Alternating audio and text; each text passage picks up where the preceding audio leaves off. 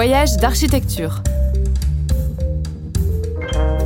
20 leçons grandeur nature à la découverte de l'architecture d'Île-de-France.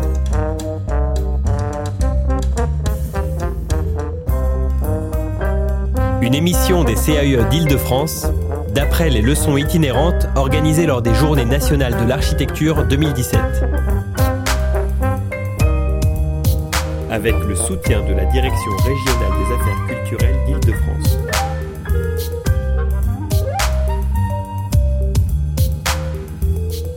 Leçon numéro 11. Architecture au bord de l'eau. Un reportage d'Aurélie Collignon et Léon Arellano.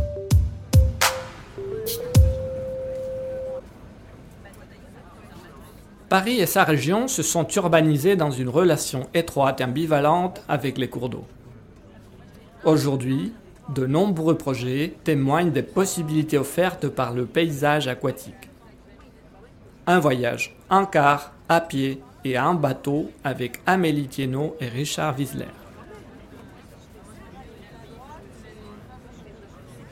Je ne sais pas si vous avez le détail de, la visite. En fait, on va euh, dans le quartier euh, des bords de l'eau à Choisy-le-Roi. Nous allons vous présenter la, la ZAC euh, du port, hein, qui est une manière que la ville de Choisy-le-Roi a eu de se réapproprier les berges et, comment vivre avec son fleuve. Puis cette petite balade à pied, hein, mais au bord de l'eau quand même, va durer jusqu'à 15h30 et à 15h30 on prendra une, péniche qui va nous permettre de descendre le cours de la Seine jusqu'à la, jusqu'à la gare d'Austerlitz. Il faut bien voir que pendant toutes euh, les périodes qui ont précédé euh, notre époque contemporaine, ça a été un élément de transport de marchandises et de personnes. Et, euh, en même temps que ça a été un élément de développement pour les villes qui se trouvent au bord du fleuve, ça a été aussi un élément dangereux parce que les fleuves, ça déborde il y a des crues.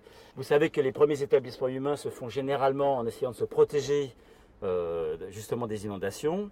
Et vous comprenez bien que de part et d'autre d'un fleuve comme la Seine, il y a des zones inondables et qu'évidemment les premiers bâtiments ne se sont pas implantés dans ces zones-là. Ils ne se sont pas non plus forcément implantés le long des coteaux. Pourtant les coteaux, on est assez facilement à l'abri, mais en même temps, les coteaux euh, de la région parisienne sont des espèces de millefeuilles composées de couches de calcaire et d'argile. Ça crée des rétentions euh, d'eau et donc ça, fait, ça, ça provoque l'existence de sources et de, résurgence, ce qui fait que les bâtiments ne sont pas non plus implantés forcément en bas de coteaux, mais plutôt en haut de coteaux. Sinon, on, pouvait aussi imaginer que les villes s'implantent sur les, plateaux, mais les plateaux en région parisienne étaient plutôt dédiés à la culture des, céréales, et également euh, on y trouvait des masses forestières euh, et des prairies, et euh, effectivement on a construit, mais tardivement, dans ces zones-là. Les villages parisiens autour de Paris se sont développés en même temps qu'il participait à la construction de la ville de Paris, la, ville capitale. Et les, éléments ressources pour construire la ville, c'était bien le sable, le gravier, les cailloux pour, euh, utiliser tout, pour, pour, pouvoir euh, les utiliser en tant que matériaux de, de construction. Tout ça pour nous dire qu'il s'est développé au bord du fleuve des activités industrielles liées aux matériaux de construction. Et c'était également le cas à Choisy-le-Roi.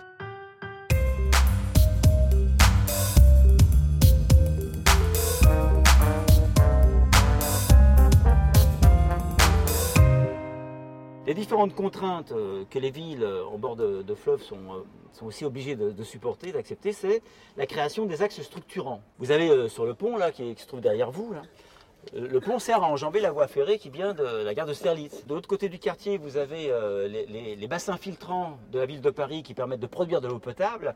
Donc vous voyez que ce, terrain ici, qui était dédié à la vie du port, à la vie du transport de matériaux, était aussi occupé par des euh, dépôts d'hydrocarbures et de quelques industries qu'on qualifie un petit peu d'industrieuses parce qu'elles n'étaient pas de très très bonne qualité et euh, plutôt peu lentes. Et l'enjeu de la ville, ça a été de créer les conditions pour que la ville se réapproprie le fleuve. Le plan masse qui a été fait par euh, Paul Chemetov, c'est un plan masse assez malin qui a créé quand même une grande colonne vertébrale depuis le, premier pont qui se trouve à droite jusqu'au dernier qu'on a pris tout à l'heure en autocar et que ce, cette grande colonne vertébrale sert effectivement est irriguée par plusieurs passerelles. Le quartier reste néanmoins quand même un petit peu enclavé parce que tous les matins, vous avez 850 logements avec beaucoup de gens qui partent travailler, beaucoup en, train. Alors vous avez une gare de, de RER qui est juste là quand même. Et c'est une des qualités du quartier. On a apporté de la densité dans un quartier qui était desservi par une gare de transport en commun. Et puis l'autre contrainte forte de ce terrain, c'est, ce sont donc les inondations. Et vous allez voir quand on va aller se promener, euh, qu'il y a une partie du terrain, la, rue Louis-Luc, cette fameuse colonne vertébrale dont je viens de vous parler, qui est au-dessus des, plus hautes eaux connues, vous savez ce qu'on appelle les PHEC, qui est en fait le niveau de la crue de 1910. Et vous avez une deuxième partie du terrain, qui est en partie basse, qui se trouve derrière nous là. Et cette partie-là est dans la zone inondable. En, juin 2016, c'était totalement inondé ici. Et ce sont euh, deux systèmes euh, un peu antagonistes sur lesquels les urbanistes travaillent pour, pour, euh, pour, pour pouvoir créer des, villes, des bâtiments, des quartiers en bord de Seine. ici, il y a eu un problème, et c'est le problème de l'Est parisien, c'est que les grands groupes ont du mal à implanter leurs sièges sociaux dans, l'Est parisien. Par contre, sur, euh, sur le sujet de l'équipement, que vous voyez à nos pieds, alors maintenant on va, pouvoir marcher un petit peu, on va aller euh, voir la médiathèque, puisque là c'est le bel exemple d'un bâtiment euh, qui, qui, a beaucoup de servitude, beaucoup de, de, vulnérabilité, mais qui quand même a une implantation absolument remarquable sur le fleuve. Suivez-moi.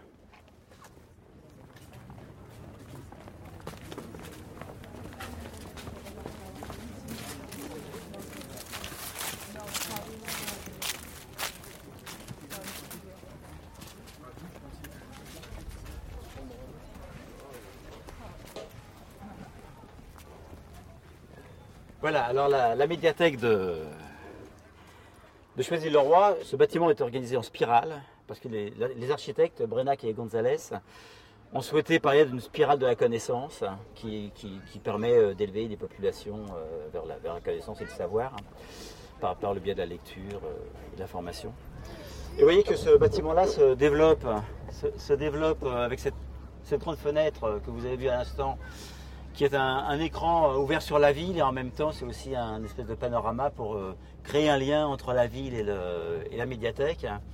L'administration est là-haut. Alors, une espèce de petite anomalie à la gloire de l'administration quand même. On a donné la grande fenêtre sur le fleuve aux gens qui travaillent, bah, c'est bien. Hein, et puis euh, vous avez quand même une belle terrasse et finalement c'est l'impression que la médiathèque sert aussi de, lieu de vie. on voit qu'il y a des parents qui lâchent leurs enfants à 10h le matin, qui viennent les récupérer à 18h on va repasser derrière le bâtiment.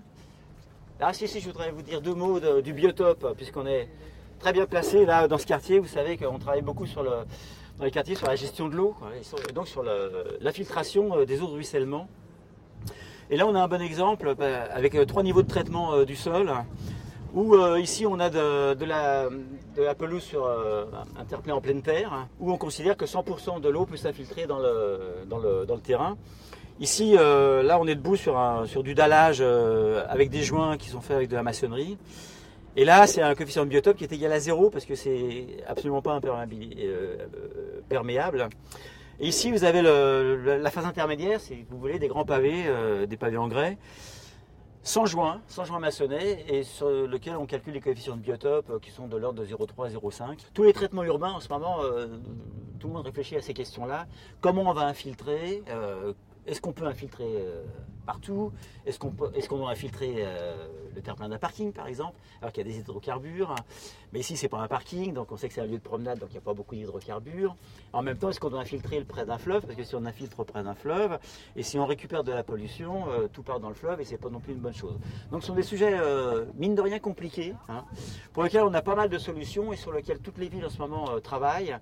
Euh, dans le cadre de leur projet urbain, de manière à bien étudier la question du débit de fuite et de l'infiltration dans les sols. On va tourner un petit peu par là. Vous, voyez, notre bateau est là, donc on pourra monter dedans. Euh, j'espère qu'il va nous attendre.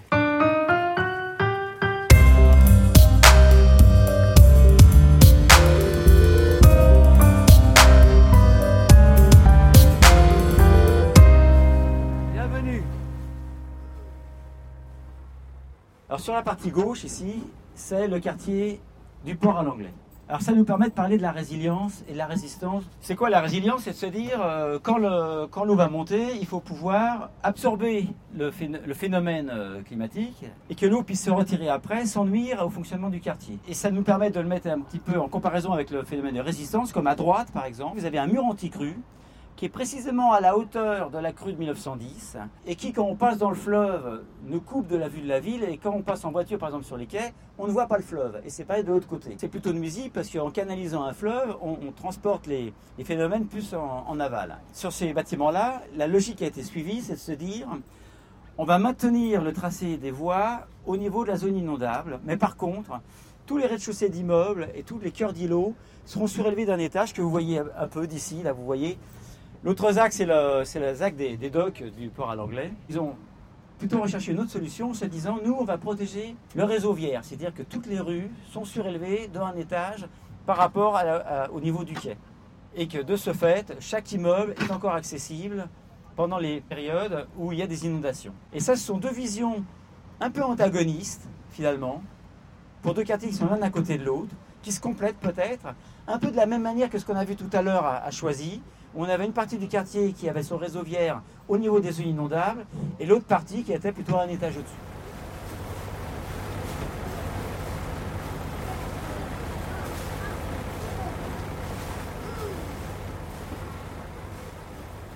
On me fait signe qu'il y a un élément majeur à ma gauche. Ah, en effet, c'est pas vraiment le bâtiment qu'on voit là, c'est plutôt le lieu, le lieu symbolique de la confluence.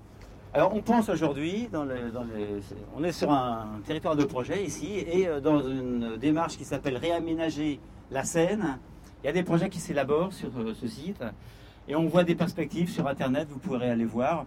Il y a encore la pagode avec euh, son joli mur du palais impérial, et derrière vous avez deux grandes tours triangulaires façon le triangle qui laissent à penser qu'il y a des projets qui se préparent.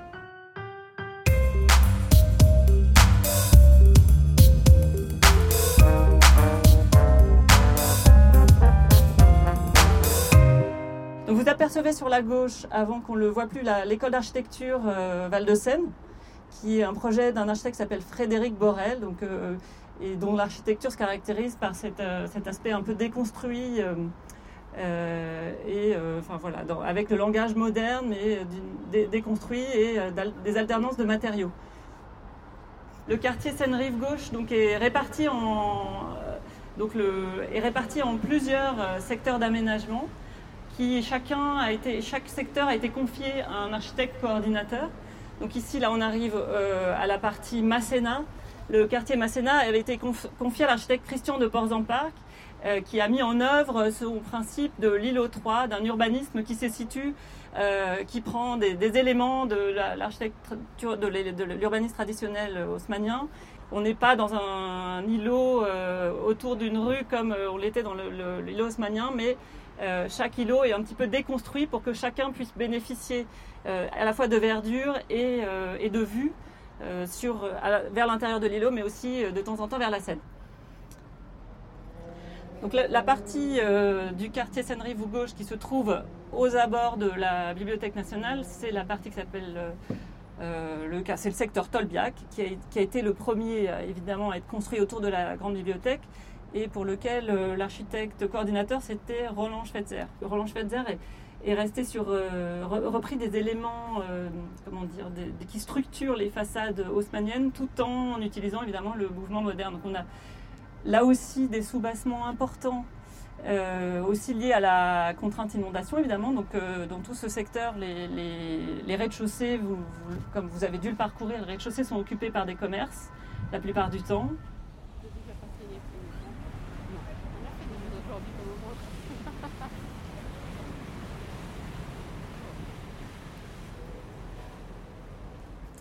Alors, on arrive euh, aussi donc devant cette euh, grande bibliothèque nationale, qui a été conçue par l'architecte Dominique Perrault. Et là, l'idée de Dominique Perrault, c'était de recréer une place pour Paris euh, dans la continuité des places historiques que sont le Champ de Mars, les Invalides et toutes ces places historiques qui bordent, et même les Tuileries qui étaient à l'époque ouvertes sur le fleuve, qui marquent la, façade, enfin la Seine.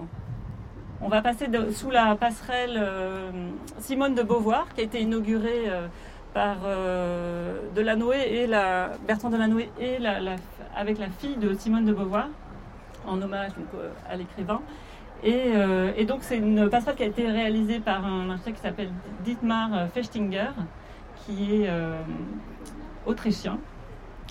Et donc le, principe, donc ce sont ces, ces deux courbes qui, se, qui se croisent et qui forment au centre une lunette qui, qui constitue un espace public suspendu au-dessus de la Seine.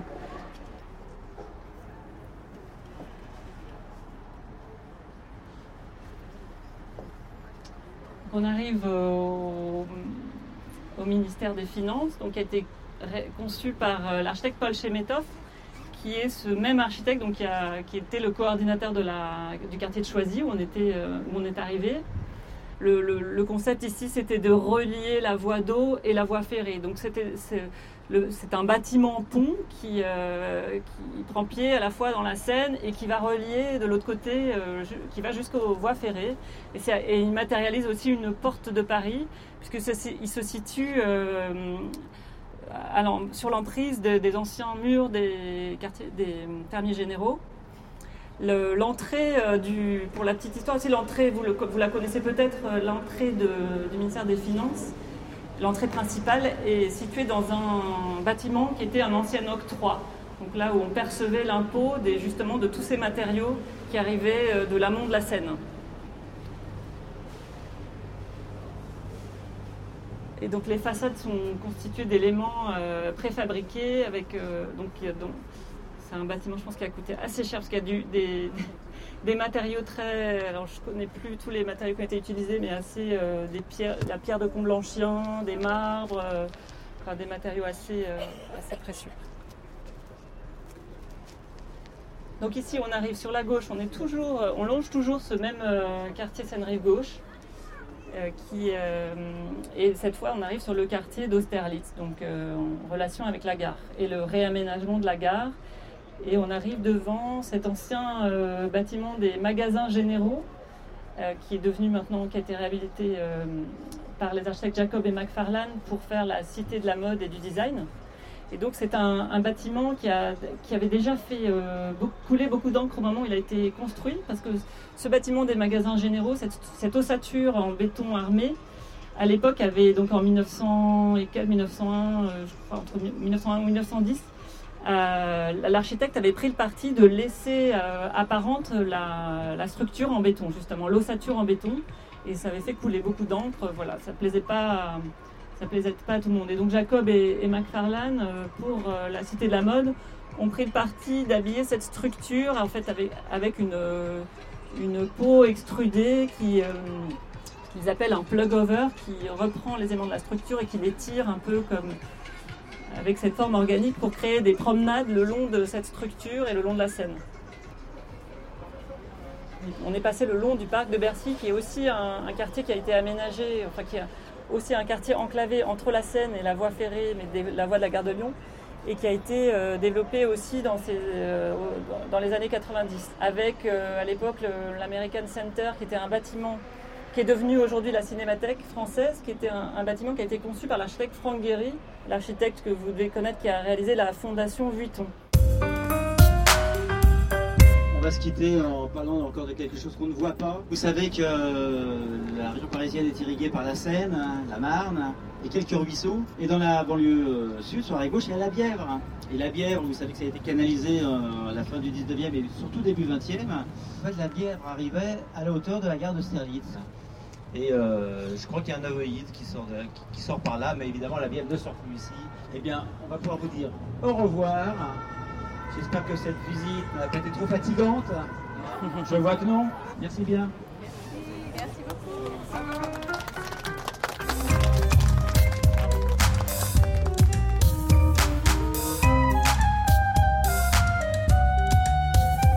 Voyage d'architecture une émission des conseils d'architecture, d'urbanisme et de l'environnement d'Île-de-France. Enregistrée le 15 octobre 2017 à l'occasion des Journées nationales de l'architecture. Avec le soutien de la Direction régionale des affaires culturelles d'Île-de-France.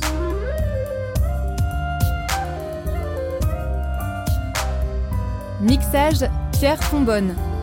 Musique composée par Gatane. Une série de reportages produite par David Habitant. À retrouver en podcast sur le magazine web théma.archi et sur le www.caue-idf.fr.